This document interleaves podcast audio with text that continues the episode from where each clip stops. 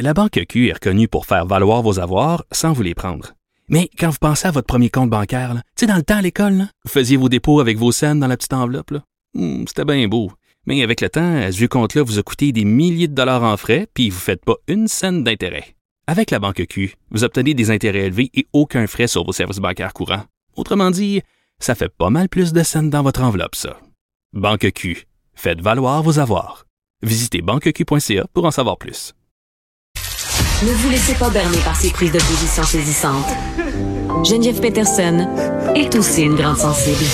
Vous écoutez Geneviève Peterson. Je reviens euh, sur cette histoire avec Carrie Price euh, qui a fait une déclaration hier sur ses médias sociaux en disant qu'il se rétablissait d'un problème de consommation. Quel va être l'effet de son témoignage? Euh, parce que c'est une personne vraiment beaucoup admirée. Carrie Price, c'est un modèle même.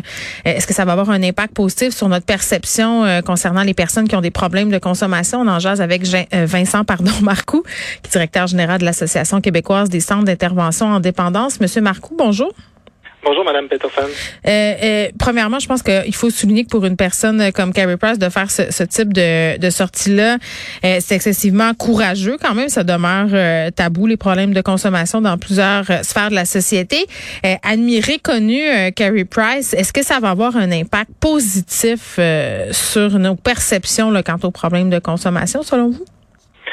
Ben, écoutez, du moins, je, je le souhaite, puis que les gens, ben, je pense que les gens, ça a été quand même un choc, hein, probablement, un choc, un choc au Québec, mm. que les gens prennent conscience qu'une personne comme M. Price peut avoir une mm. problématique oui, oui. De, de, consommation. Mais ça, c'est vrai, c'est tellement vrai parce qu'il a l'air jeune, il a l'air en santé, il est beau, tu sais, on, on se fait pas cette image-là dans notre tête de lui. Exactement. Puis c'est un rappel que ça touche l'ensemble de la société, les problèmes de drogue, d'alcool, de mhm. médicaments. Qu'on soit policier, infirmière, professeur, euh, ou ouvrier dans une usine ou sur l'aide sociale, ça touche tout le monde. Donc ça, c'est un, je trouve que c'est un rappel à dire que c'est mhm. pas euh, seulement les gens ont toujours le réflexe de penser que c'est la personne itinérante dans la rue qui a un problème de drogue ou des ados paumés perdus là. Exactement, mais la réalité, c'est que ça touche 2% de la population québécoise. C'est 160 000 personnes au Québec quand même. Oui, puis ça touche des gens euh, qui font des métiers. Un, des aspects qu'on aborde rarement, je trouve, quand on parle de problèmes de consommation, c'est euh, toute la question des drogués fonctionnels. puis là, je m'explique, là. Euh, puis je, fais un peu de pouce sur ce que vous me dites, Monsieur Marco, à propos des nos perceptions, là, justement, de penser là, que c'est les personnes dans la rue, euh, les gens qui pardonnez-moi l'expression, ont l'air de défoquer. Il y a des gens qui fonctionnent dans leur travail, euh, qui font une vie, mais qui ont des gros problèmes de, consommation. À un moment donné, évidemment, ça fonctionne plus, là, mais il y a du monde qui sont capables de faire un grand bout en consommant, puis pas grand monde autour est au courant. Personne s'en rend compte.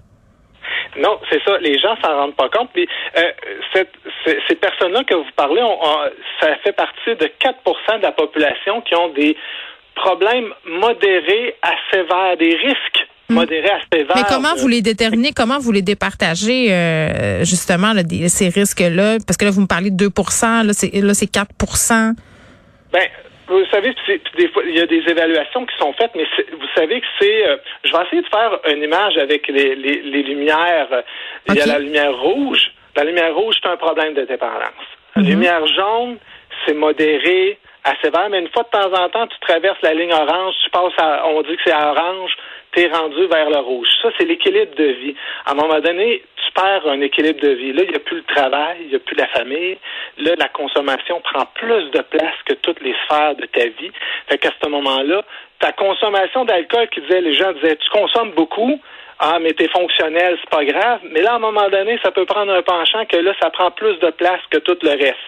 Tu commences à manquer le travail, euh, la conjointe te laisse, les enfants veulent plus te voir. Donc, il y a, y a, un effet domino. Fait que des fois, les gens restent dans une section, je dirais, de couleur jaune pendant un bon bout de leur vie, mhm. mais à un moment donné, ça peut se bousculer, perte de l'emploi ou des choses comme mais ça. Les problèmes de, santé mentale, de dépression aussi qui découlent de la consommation, là, qui peuvent rendre euh, difficile de fonctionner au quotidien.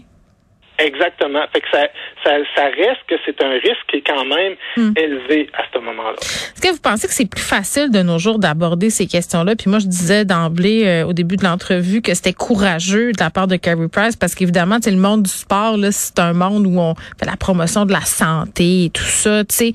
Euh, est-ce que vous pensez néanmoins là qu'aujourd'hui, avec bon les sorties qui sont faites par rapport à la consommation, les, positionnements aussi qui sont peut-être moins stricts, on a légalisé euh, bon le cannabis au Canada, euh, est-ce que c'est plus facile d'en parler, de, de, parler des problèmes de consommation, de chercher de l'aide?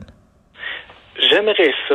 Euh, mais je vous dirais qu'il y a encore une grande stigmatisation hmm. quand même associée à ça, qui fait que des fois, c'est difficile d'avouer son aide. Je vais vous prendre un exemple. Oui, vous parlez de la légalisation du cannabis, mais encore aujourd'hui, si tu dis à des gens que tu consommes du cannabis, on dirait que les gens prennent un petit recul. Mais c'est vrai, même moi, même moi, je l'ai ce préjugé-là. Tu sais, mettons, ça me dérangerait pas, exemple, que euh, que mon ado prenne une bière pour essayer euh, à 15-16 ans, parce que je me dis, bon, c'est normal, on passe tout par là, même si techniquement, faut attendre à 18 ans. Puis ça me disait, maman, je veux essayer de fumer du pot, je capoterais. Je capoterais. Ben, exactement. Puis, euh, euh, juste un exemple, le soir, la personne a dit, moi, je prends deux, trois puffs de potes le soir. Je la juge. C'est ça, je la juge. On la juge, mais si elle prend un verre de bière ou un verre de vin à tous les soirs, ça passe très bien. On dit, ah, ben, modéré, c'est 15 consommations maximum. mais Monsieur Marcoux, allô, OK, on donne un exemple. Là, je suis sûr que les gens vont, vont, vont, vont être frappés par ça. On boit de, la, de l'alcool à la télé. Tu sais, tout le monde en parle, la Curieux Bégin, dans toutes de talk show de même. Là, il y a du vin qui se prend. Euh, imaginez si on fumait un joint de pote, à tout le monde en parle. Comment ça marcherait pas? Pourtant, c'est légal. Pourtant, c'est légal, exactement. Donc, il y a une stigmatisation qui est encore faite de ça. Euh, vous allez dans, dans, dans un party, et vous dites euh, non, je te prendrai pas de bière, je prendrai pas de vin, je vais rester euh, sans alcool, je vais prendre un mocktail. Ah non, là, t'es, t'es, victime de l'opprobre. Oui, c'est vrai. Comment ça, tu consommes pas de bière? Ben voyons donc. Fait qu'imaginez la personne qui a des problèmes d'alcoolisme et de dépendance, à quel point qu'elle peut se sentir jugée à toutes les fois qu'elle dit non, mm. j'ai mon verre de jus.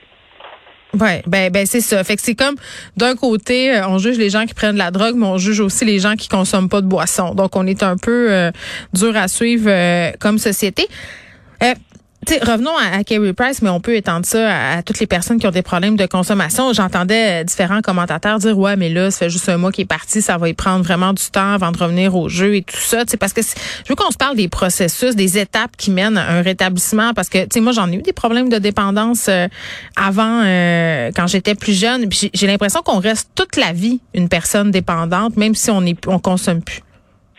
Oui, puis tu sais, il y a une grande question. Ben, en fait, il y a une grande question qui se pose, puis les gens se disent, c'est quoi la réussite d'un cheminement? C'est ça, ben oui. Les gens, les gens se disent, ah ben là, euh, c'est l'arrêt total euh, toute sa vie.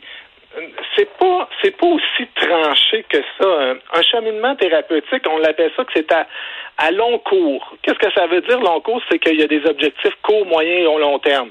À court terme, M. Price, euh, il a fait un gros pas de géant. Là. Il a avoué son problème de consommation.